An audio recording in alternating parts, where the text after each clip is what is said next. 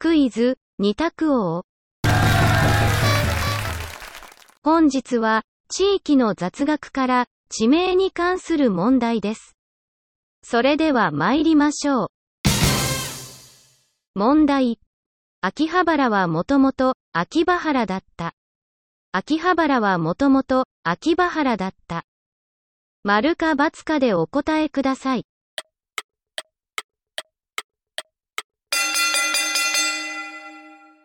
正解は、丸。秋葉神社のある原っぱから秋葉原と呼ばれていました。いかがでしたか？次回もお楽しみに。